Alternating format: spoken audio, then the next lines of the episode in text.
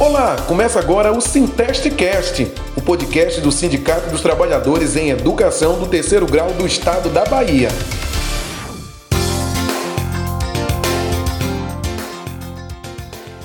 Estamos de volta com mais um Sintestcast. Eu sou Salvador Aragão, diretor do sindicato, e no episódio de hoje abordaremos um tema de grande importância para todos: o dinheiro e nossa relação com ele. Para tanto, convidamos o educador financeiro Ricardo São Pedro. É, Bem-vindo, Ricardo. É um prazer tê-lo conosco. Tudo bom, Salvador? Que felicidade estar aqui. É, agradeço aí pelo convite e fico feliz de estar falando de um tema que eu considero muito importante, que é a educação financeira.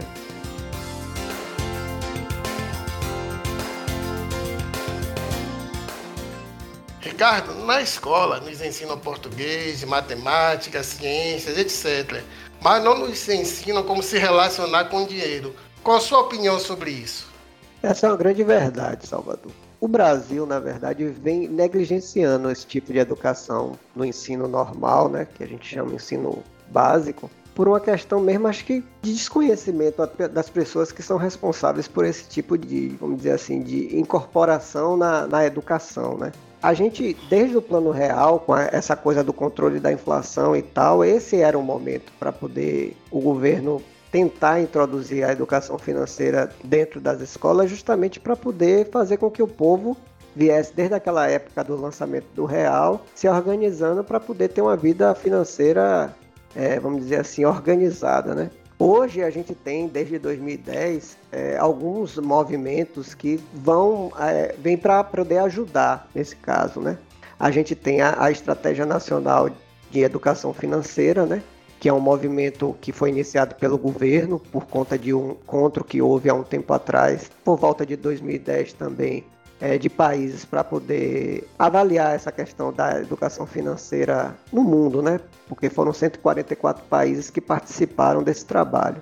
E aí, nesse estudo que foi feito, a gente consegue entender que a gente está bem lá atrás na questão da educação financeira, porque o Brasil, desses 144 países, ocupou a 74 posição, né? Ficando atrás, inclusive, de alguns países bem pobres no mundo, como Madagascar, Togo, Zimbábue o que é bem complicado. Mas de qualquer forma, a gente depois dessas reuniões que houveram, né, nesse fórum internacional, a gente veio, o governo criou essa estratégia nacional de educação financeira que é o ENEF, que tem inclusive um site que é o videdinheiro.gov.br, e lá dentro do ENEF a gente consegue encontrar algumas coisas que já ajudam as pessoas que querem se educar financeiramente a começar nesse, nesse caminho aí, né?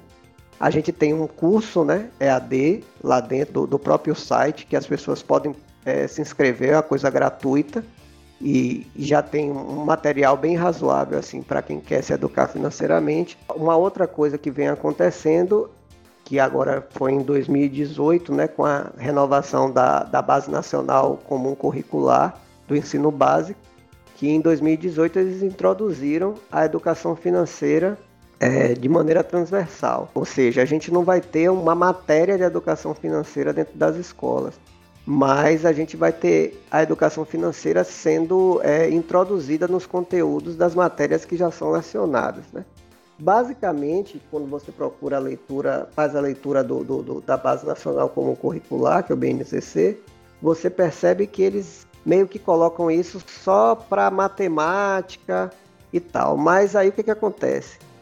Que é uma outra coisa que a gente tem lá no site do ENEF, né? Dessa Estratégia Nacional de Educação Financeira. A gente tem um, vamos dizer assim, um banco de livros, né? Didáticos que eles disponibilizaram justamente para poder facilitar esse trabalho dos professores que vão precisar iniciar essa coisa da, da educação financeira nas escolas. Então você tem, encontra lá material didático do primeiro ao nono ano e também do primeiro ano ao terceiro ano do segundo grau, que agora é o ensino médio, né? É um, um material que eu considero bem razoável e que os professores, se tiverem dificuldades, né, para poder conseguir introduzir essa educação financeira nas suas aulas, é interessante que eles procurem por esse material para poder utilizar na sala de aula. Já é um bom começo. Entendo. Por outro lado, Ricardo, é, pela especificidade do assunto, que é o trato com dinheiro, que é algo muito prático da vida da gente. Não deveriam os pais assumir esse papel O que é que você acha sobre essa transferência de responsabilidade? É, é como eu disse no começo, na verdade.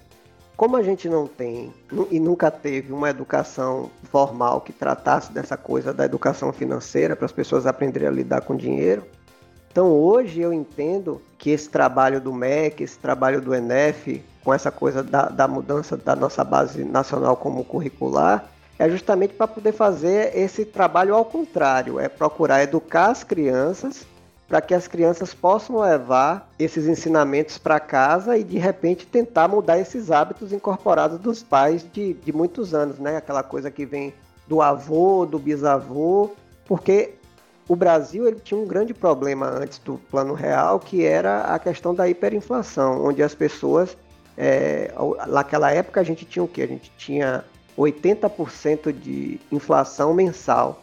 Então, assim, o dinheiro era uma coisa que realmente era para gastar, porque se você perdesse a oportunidade de gastar o dinheiro hoje, amanhã as coisas já estavam sendo remarcadas no mercado e você já perdia é, valor daquele dinheiro que você tinha no dia anterior. Então, as pessoas, por conta dessa situação de hiperinflação que o Brasil viveu por muito tempo, eram muito imediatistas. E aí, com essa coisa do controle da inflação depois do plano real, as pessoas não mudaram esse hábito. Então eu acho que hoje o MEC ele está querendo justamente introduzir a educação financeira, inclusive foi uma coisa que eu não falei é, quando eu respondi a primeira pergunta. A ideia do MEC é que isso fosse incorporado no ano passado, em 2020, nas escolas, né, tanto públicas quanto particulares. Quanto à questão das, das escolas públicas, por conta do próprio coronavírus, terminou que não. A gente não teve como avaliar se eles iniciaram isso, até porque teve essa problemática toda de, de, aulas virtuais, gente que podia ter, gente que não podia ter, as pessoas não estavam tendo acesso por conta da, das questões relacionadas com internet e tal. Então, assim, não tem como a gente avaliar. Vamos ver agora 2021 e 2022 como é que vai ser. Mas, em termos de escolas particulares e material didático, é, eu já observei que desde 2019, né, já que o, o, texto foi, foi publicado, do BNCC foi publicado em 2018, desde 2019 a gente já tem nos livros didáticos, é, principalmente os de matemática, essa coisa da educação financeira, do lidar com dinheiro, já está introduzido nos conteúdos. Mas aí voltando, é, então acho que a ideia do MEC é justamente essa, fazer com que as crianças que estão aprendendo essa educação dentro da escola levem para os seus pais. E tomara que isso funcione, né? Verdade, ou seja, é uma, uma luz no fim do túnel. Tomara que realmente as crianças consigam influenciar seus pais para que esses comecem a praticar uma educação financeira, que é algo essencial para a vida e a qualidade de vida das pessoas, né? É, Ricardo, a maioria dos servidores públicos que conheço andam bem endividados. Aproveitando que você é um educador financeiro, eu vou lhe pedir o caminho das pedras. Como fazer para se livrar das dívidas? Rapaz, a primeira coisa que temos que fazer quanto à questão das dívidas, na verdade, assim, o caminho que é dado quando o educador financeiro é chamado para poder é, verificar a possibilidade das pessoas se livrarem de suas dívidas, né? A gente tem na realidade uma, uma planilha aonde essa pessoa ela vai a princípio lançar todas as dívidas que ela tem, que normalmente hoje é funcionário público, se a gente, a gente olhar o, o seu contra-cheque está lá lotado de consignado, fora carnê que faz em loja e outras coisas mais, justamente por conta desse, dessa falta de planejamento financeiro, as pessoas terminam antecipando seus gastos, ou então vivem num padrão de vida é, que não é aquele que o seu salário pode pagar, então as dívidas vêm.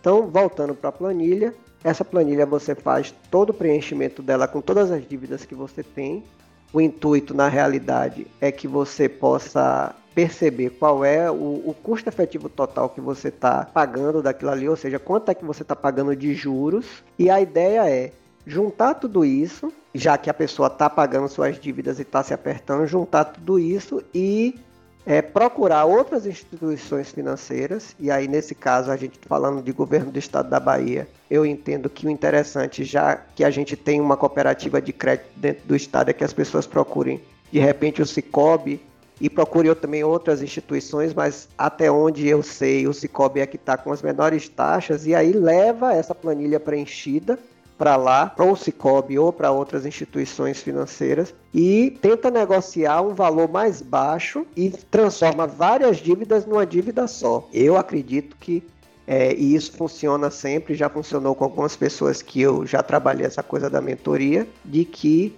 a gente consegue reduzir esse valor dos gastos com uma parcela. Em vez de você ter várias parcelas para pagar, você vai ter uma parcela só. E aí eu digo uma coisa para as pessoas: ah, de repente pode ser difícil fazer esse tipo de coisa. Ah, eu vou juntar tudo e vou procurar uma instituição. Por que, que ele vai cobrar mais barato? Para eu poder pagar a dívida junto com ele.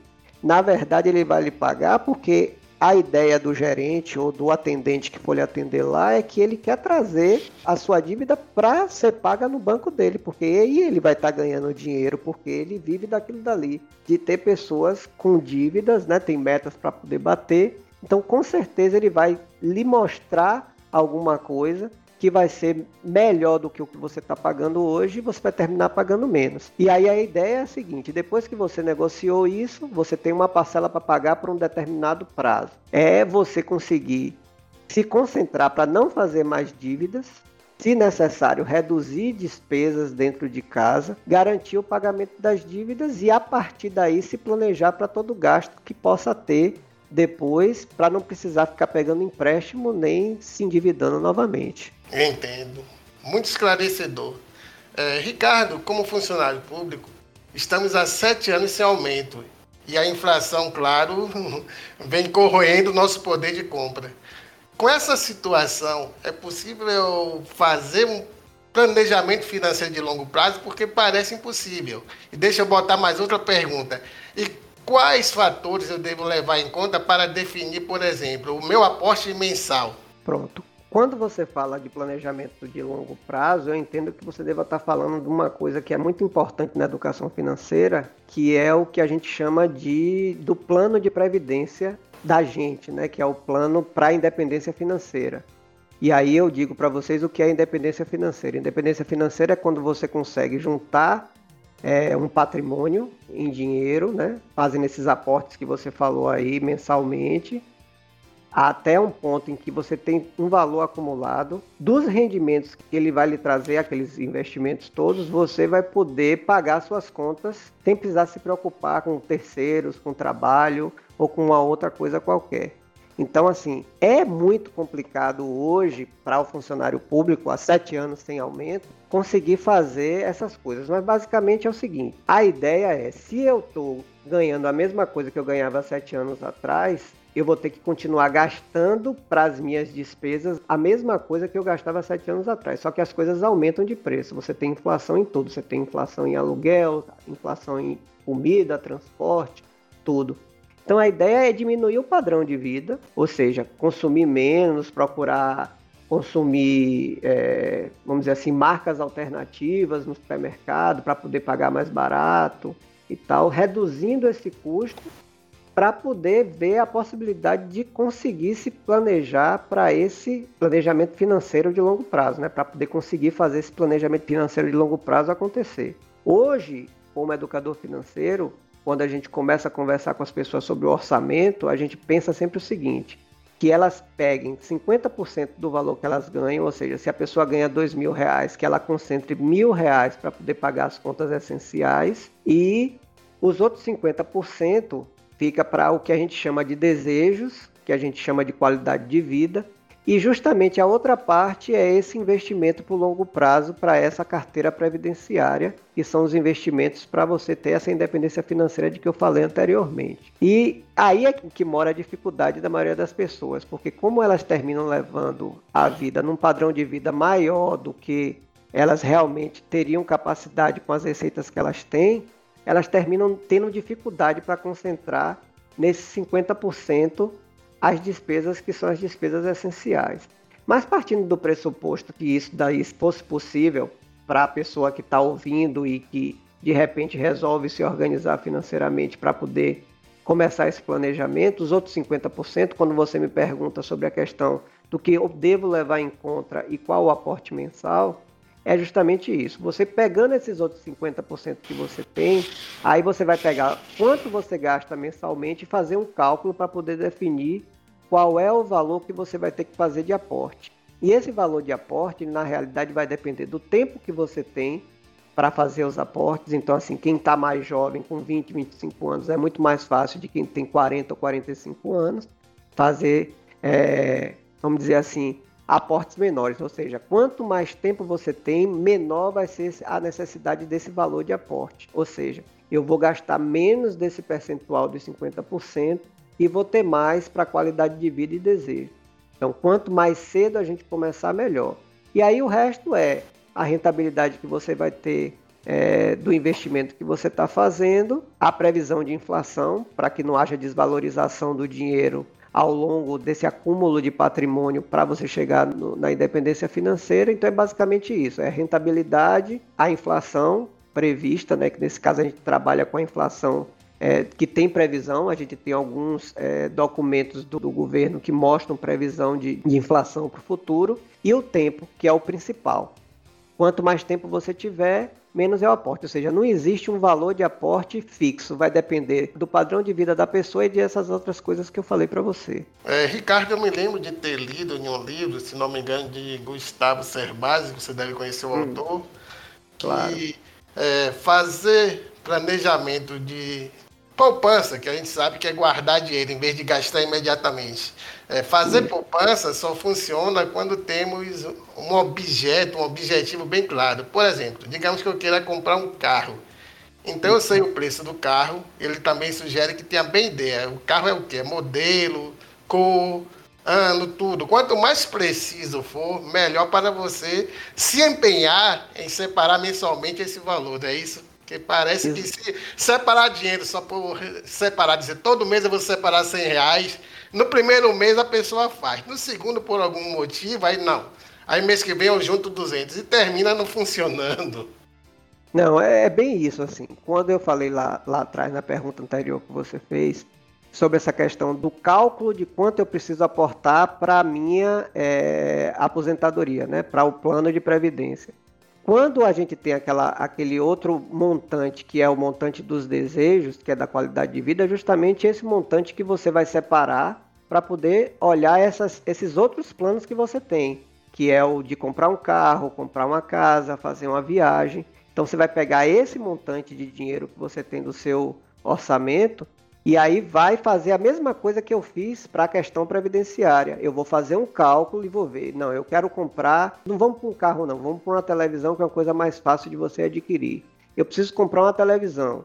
Quanto custa a televisão? A R$ 2.400. Se eu quiser comprar ela daqui a um ano, eu preciso juntar 200 reais por mês para poder conseguir juntar não, na verdade investir 200 reais por mês para poder ter os 2.400 daqui a um ano. Então a ideia é essa ao invés de você usar o crédito hoje e comprar a televisão, você se planeja. E é assim nos investimentos, seja para esse plano previdenciário ou para qualquer um, um, outro sonho né, que você queira realizar. Porque na verdade a ideia é transformar o sonho num plano, realizar ele com esses aportes que você vai fazer. Então, voltando, por exemplo, da televisão, eu junto 200 reais daquele montante que eu tenho dos desejos, eu tenho lá, sei lá, mil reais desse percentual que são dos desejos de qualidade de vida. Então, 200 reais eu separo porque eu quero comprar daqui a um ano uma televisão. Eu vou colocar ele no investimento para esse período de um ano. E quando chegar um ano depois, eu vou ter lá os 2.400, mais um pouco da rentabilidade que esse investimento vai me trazer. E aí que vem o pulo do gato, porque aí você volta para a loja para poder comprar sua televisão, que é a mesma televisão que você viu há 12 meses atrás, ou seja, muito provavelmente ela já deve ter abaixado um pouco de valor e você ainda vai ter a possibilidade, porque você tem um dinheiro na mão, de negociar, seja com o vendedor, se não conseguir com o vendedor, chame o gerente e pagar mais barato do que você pagaria, porque aquele preço de 2.400 com certeza ele guarda juros. Então assim, essa é a ideia. É, quando o Gustavo fala, e aí eu sempre também estou falando isso quando eu estou fazendo minhas lives dentro do perfil no Instagram que eu tenho, que é o Vida e Finanças, sempre falando isso, que não adianta você fazer investimento por fazer investimento, você tem que ter um propósito, porque sem você ter um propósito, você não sabe quanto tempo você vai precisar guardar o dinheiro e o que é que você vai conseguir com ele no final. Essa é a ideia. Não sei se eu respondi a pergunta. Tranquilo. É, Ricardo, geralmente na fase assim que termina, né? Nosso trabalho, que é a aposentadoria, acontece que o valor que recebemos, principalmente no Estado, fica muito reduzido. Eu lhe pergunto, quais seriam os benefícios que a prática da educação financeira pode trazer para esse momento que seria de descanso, que geralmente é tão penoso para a maioria das pessoas que eu conheço? Perfeito. Como a gente já disse anteriormente aí, quando você fez a pergunta anterior, que você falou sobre a questão dos anos sem aumento, a gente tem na realidade no estado da Bahia várias coisas que contribuem, né, para, vamos dizer assim, uma aposentadoria que a gente não sabe realmente como vai acontecer, né? A gente já tem hoje reduções. Eu falo que eu sou funcionário público também. Quando eu entrei no, no estado há 19, quase 19 anos atrás, eu pagava 8% de FUNPREV, hoje eu pago 14%. Ou seja, a gente só tem visto a, a, nossa previdência mudar cada dia mais e no final das contas tudo no final prejudicando o que seria o valor que seria pago ao funcionário. Então, assim, hoje o que eu recomendo para as pessoas é que, na verdade, elas procurem se organizar, né? fazer essa mudança de mentalidade, porque eu digo que a educação financeira ela é muito mais a mudança de mentalidade do que o dinheiro em si. Então, assim, é procurar se organizar mesmo, sentar e pensar, não, o que eu tenho que fazer é isso mesmo, eu tenho que me organizar financeiramente para poder garantir que eu não vou precisar do Estado no futuro como único provedor meu. Eu vou ter um dinheiro que vai me garantir meu sustento. Claro que para algumas pessoas, é, por conta do avanço da idade e tal, pode ser que isso seja uma coisa complicada. Mas assim, de qualquer forma, eu não digo a elas que deixem de começar esse plano, mesmo que seja para não acumular o total. Mas sabendo que de repente a gente vai ter alguma coisa para receber na data da aposentadoria e juntando com esse que a gente está fazendo para poder proteger um pouco esse momento de dificuldade, é bem interessante que as pessoas comecem esse plano, porque realmente muito difícil. Lá no regime geral, existem estudos que mostram que a maioria do, das pessoas quando se aposentam, num primeiro momento elas já perdem pelo menos 40% dos rendimentos que elas tinham quando estavam na ativa. E no estado hoje a gente já vem perdendo muita coisa, e eu acredito que a depender de quando as pessoas forem se aposentar, eu, por exemplo, daqui a uns 15 anos ou mais, muito com certeza eu vou, vou ter perdido muito mais do que as pessoas estão perdendo hoje. Então, assim, é melhor que a gente garanta o nosso sustento com alguma coisa que esteja nas nossas mãos para a gente decidir do que esperar o Estado no futuro e continuar passando só dificuldade, entendeu? Entendo. Realmente é um, uma perspectiva não muito animadora e realmente é muito prudente que a gente reforce né, essa condição financeira para que no futuro não fiquemos tão dependentes e debilitados. É, Ricardo, eu quero agradecer pela sua disponibilidade, pelas informações compartilhadas e quero deixar o convite aberto para futuros encontros, porque essa conversa foi muito boa. Pronto, eu que agradeço, Salvador, na verdade é muito interessante assim vocês se interessarem em trazer esse tema que eu acho tão importante que é a educação financeira e que na verdade ainda é muito negligenciada apesar de das pessoas estarem muito hoje preocupadas com o seu dinheiro e tal é, a educação financeira ainda é muito negligenciada então vocês abriram esse canal para poder a gente poder falar um pouco e mostrar que é possível a gente se organizar financeiramente é muito interessante e assim Estou à disposição para qualquer outro momento, para tratar de outros assuntos que vocês acharem interessante. Beleza? Valeu, Ricardo. Até a próxima. Obrigado.